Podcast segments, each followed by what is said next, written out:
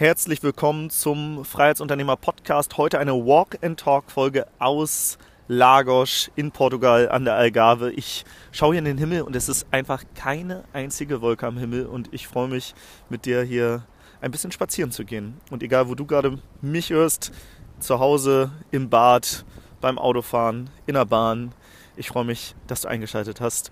Und heute möchte ich dir eine wichtige Erkenntnis aus den letzten Wochen mitgeben. Wir hatten nämlich so eine mittlere bis schwere Businesskrise. Ich habe in einer der letzten Folgen schon darüber gesprochen und zwar wurde unser Meta-Konto gesperrt. Und die Aussage von der Firma Meta war, ihr dürft nie wieder hier auf dieser Plattform Werbung schalten. Und die haben uns gefragt, wieso ist das so? Was haben wir falsch gemacht?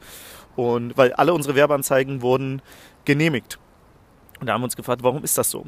Aber anscheinend hat Facebook, Instagram einen Algorithmus laufen und wenn man bestimmte Werbebotschaften sagt, dann kann es sein, dass man einen negativen Score kriegt und wenn man das so häufig macht, dann wird man halt blockiert.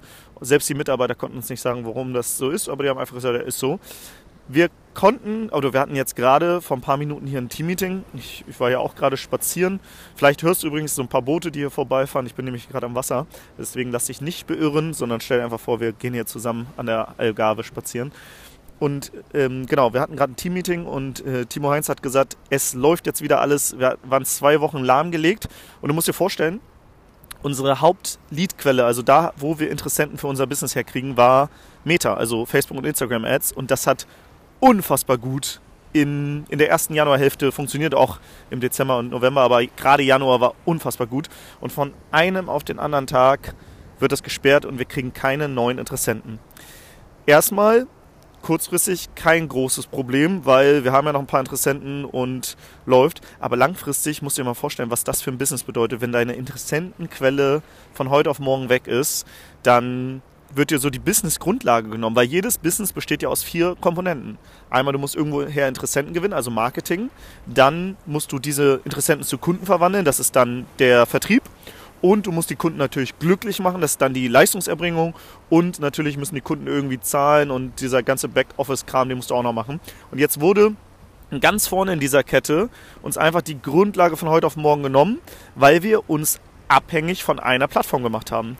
Und das ist am Anfang auch richtig so, weil am Anfang solltest du erstmal eine gut funktionierende, Lead, äh, gut funktionierende Leadquelle haben und die hochskalieren, bevor du dich auf, bevor du auf zu vielen Hochzeiten tanzt. Also es ist richtig, am Anfang, wenn du in einer Phase bist, erstmal auf eine Plattform dich oder eine Leadquelle zu konzentrieren und die hoch zu skalieren. Aber ab irgendeinem Zeitpunkt musst du zu dieser Leadquelle noch andere hinzunehmen. Es gibt ja nicht nur Facebook und Instagram Ads, sondern du kannst auch noch auf ganz verschiedene andere Weisen Kunden gewinnen. Du kannst YouTube Ads schalten, LinkedIn, TikTok. Du kannst ähm, organisch Kunden gewinnen. Du kannst äh, Events machen, online oder live. Also es gibt ganz viele verschiedene Möglichkeiten, um Interessenten zu gewinnen. Natürlich sind Ads, also Werbung, das Schalten von Werbung, das, was du hochskalieren kannst, weil das kannst du, wenn du dann einen positiven Return on Invest hast, das heißt, du steckst 100 Euro in Facebook rein und bekommst aber 1000 äh, Euro raus, dann heißt du, hast einen Return von 10, dann kannst du natürlich anstatt 100 Euro reinzustecken, kannst du dann 1000 Euro reinstecken und kriegst 10.000 Euro raus. Also das ist quasi eine Geldverzehnfachungsmaschine, je nachdem wie dein Return ist. Ne? Vielleicht steckst du auch 1 Euro rein und kriegst 2 Euro raus, dann hättest du eine Ver Geldverdopplungsmaschine. Äh, kannst du dir vorstellen, wie so ein Automaten, oben 1 Euro rein, unten 2 raus. Und das machst du immer wieder und immer wieder und immer wieder, bis es bricht. Und letztendlich ist die Strategie von uns so, dass wir das Werbebudget immer verdoppeln, bis es bricht, also bis es nicht mehr funktioniert, so dass wir so hoch skalieren. Das geht natürlich nur, wenn du dahinter auch ein Produkt hast, was skalierfähig ist. Wenn du natürlich als Selbstständiger jedes Produkt einzeln abarbeiten musst, dann bist du immer zwischen Konflikt zwischen Kunden reinholen, oh, ich muss Kunden abarbeiten, Kunden reinholen, oh, ich muss Kunden abarbeiten. Deswegen brauchst du natürlich auch ein Produkt dahinter, das skalierfähig ist. Das ist unter anderem was, womit wir ähm, wenn wir mit, mit Geschäftspartnern zusammenarbeiten, woran wir arbeiten, dass dieses Produkt erst skalierfähig ist, so, bevor man natürlich so diese, diese, diese Maschinerie anschmeißt. Aber genau, das, deswegen das Problem, wenn dir Interessenten, wenn, wenn du dein, dein Facebook-Konto gesperrt wurde, so wie bei uns jetzt, du kriegst keine neuen Interessenten und wir haben uns halt komplett abhängig gemacht von dieser Leadquelle. Klar, wir hatten noch einen, wir haben noch einen Newsletter, daraus können wir auch noch Kunden gewinnen, aber mittlerweile ist das Team so groß, dass wir unsere Kosten natürlich auch mit skaliert haben. Das heißt, wir haben jeden Monat hohe fünfstellige Kosten. Das heißt, die liegen so zwischen 35 und 70, 80.000 Euro. Und das heißt, wir müssen auch ein paar Kunden im Monat gewinnen, ansonsten funktioniert das Business nicht langfristig. Und ja, deswegen, es war schon eine mittlere Krise und wir dachten, okay, wenn jetzt das Facebook-Konto wirklich für immer gesperrt wird, dann haben wir echt ein Problem. Dann müssen wir schnell eine neue Lösung finden. Und ich sag mal so, selbst wenn du jetzt auf YouTube wechselst, dann ist es so, das funktioniert nicht von heute auf morgen, sondern du musst es testen, verbessern, optimieren. Dann machst du Fehler, du verbrennst Geld, du musst wieder optimieren. Es ist halt immer so ein Iterationsprozess. Also es ist selten so, dass du was live schaltest und es funktioniert sofort. Das heißt, wir hatten natürlich auch ein zeitliches Problem, weil wenn du 35 bis 80.000 Euro Kosten im Monat hast, dann äh, siehst du auf deinem Konto, wie lange du dein Team noch bezahlen kannst, ohne dass neue Interessenten reinkommen. Und auch das Testen kostet ja Geld. Ne? Wenn du in YouTube-Ads Geld steckst, dann, dann musst du da ja auch erstmal Geld investieren. Das heißt, wir standen wirklich vor so einer mittleren bis schweren Krise. Aber was geil war, wir waren alle super lösungsorientiert. Wir haben gesagt, okay, scheiße, funktioniert nicht. Aber was haben wir gemacht? Wir haben unser Netzwerk angehauen. Wir haben, wir haben auf Kontakte, die schon länger in diesem Game sind, uns ja einfach Erfahrungswerte reingeholt.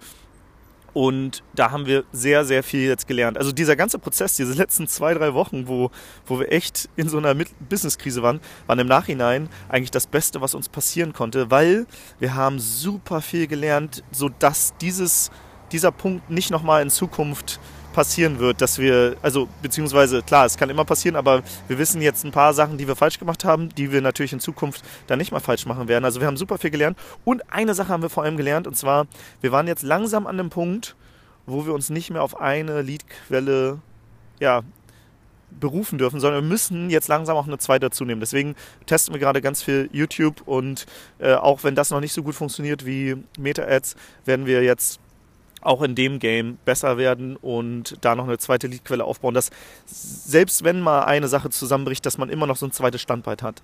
Also neben Facebook und Instagram Ads, noch YouTube Ads, langfristig vielleicht auch nochmal LinkedIn oder TikTok, das aber jetzt nicht, sondern wirklich peu à peu die Sachen meistern ist, glaube ich, wichtig. Und das sind so die Learnings, die wir gemacht haben. Wie gesagt, mach dich nicht abhängig von einer Quelle. Also am Anfang schon, weil du musst halt erstmal eine Sache meistern und darin gut werden. Aber sobald du die gemeistert hast, dann auch wenn die gut funktioniert, nimm eine zweite dazu, auch wenn das noch nicht so gut funktioniert und optimiere so lange, bis du zwei Leadquellen hast, dann irgendwann vielleicht drei, vier, fünf und so weiter, dass du immer auch dein Risiko Risiko diversifizierst, weil wie gesagt, wenn deine Kosten mit skalieren dann und du mehrere Freelancer und Mitarbeiter hast, dann musst du natürlich auch dafür sorgen, dass sie, dass du die, die Rechnung von denen bezahlen kannst. Und deswegen ähm, darfst du nicht abhängig sein von einer Sache. Als Einzelselbstständiger ist vielleicht okay, wenn du abhängig bist von einer Sache, weil wenn die zusammenbricht, ja gut, du wirst immer irgendwie eine Lösung finden, aber wenn da andere Menschen dranhängen, Familien, die ernährt werden müssen, dann musst du früher oder später auch noch zusätzliche Leadquellen hinzunehmen. Und genau, nicht nur, nicht nur eine Sache machen. Deswegen, wir haben viel gelernt. Einmal, wie gesagt, Risiko diversifizieren, aber auch, wie wir in Zukunft besser Ads schalten. Auch ein bisschen, wir werden auch wahrscheinlich ein bisschen softer werden, weil ein Learning war auch, dass manche Werbebotschaften, auch wenn die genehmigt wurden, dass, dass der Algorithmus, da ist eine AI hinter, dass die quasi dir so einen Score gibt und je häufiger du das machst, desto öfter, öfter wird, wird da irgendwo eine rote Lampe bei Meta angehen und, oder eine orange. Und wenn du das zu häufig machst, dann sagen die einfach irgendwann, also nicht mal ein Mitarbeiter, sondern eine AI, okay, nee, die Werbebotschaften sind zu hart, die sind, die sind nicht gut, wir, wir äh, blockieren jetzt den gesamten Account. Plus noch ein paar andere Dinge, die wir, die wir falsch gemacht haben. Aber genau, aus einer Business-Krise kann man immer eine Menge lernen und das ist vielleicht auch das Learning für dich. Wenn du mal in einer Krise bist, steck den Kopf nicht in den Sand, sondern sei lösungsorientiert. Ich habe in einer letzten Folge schon ge darüber gesprochen, was die Erfolgreichen von den Erfolglosen unterscheide und zwar Erfolgreiche, die sind lösungsorientiert. Die stecken nicht den Kopf in den Sand, die fangen nicht an zu heulen, sondern die sagen, ja gut, scheiße, wir haben eine nicht so schöne Situation, aber welche Lösungs Wege haben wir, welche Optionen haben wir und dann geht man das durch und es war so schön zu sehen, wie alle mit mitgemacht haben. Timo Heinz hat nach Lösungen gesucht. Ich habe mein Netzwerk angeschmissen, nach Lösungen gesucht. Sascha hat nach Lösungs Lösungswegen gesucht, beziehungsweise gesagt, okay, lass uns auch mal YouTube jetzt dazu nehmen. Frank hat nach Lösungswegen gesucht. Alle im Team und auch das gesamte Team dahinter waren positiv. Keiner ist irgendwie in Panik geraten, sondern ja, diese mittlere bis schwere Krise konnte gelöst werden. Es funktioniert jetzt wieder alle, alles und ich hoffe, es wird auch weiter so funktionieren. Und selbst wenn nicht, dann werden wir andere Lösungswege finden. Das heißt, wenn dir mal eine Krise passiert, egal, Kopf hoch, weitermachen, Lösungswege finden. Und ja, ich hoffe, die ein oder andere Sache hat dir geholfen aus der Folge. Ein Learning vielleicht auch, wenn du Facebook oder Instagram Ads schaltest, hol dir einen Experten dazu, dass du von vornherein so ein paar Fehler vermeidest. Und ja, in diesem Sinne wünsche ich jetzt noch liebe Grüße aus Lagos von der Algarve und genieß weiter den strahlend blauen Himmel. Ciao, ciao.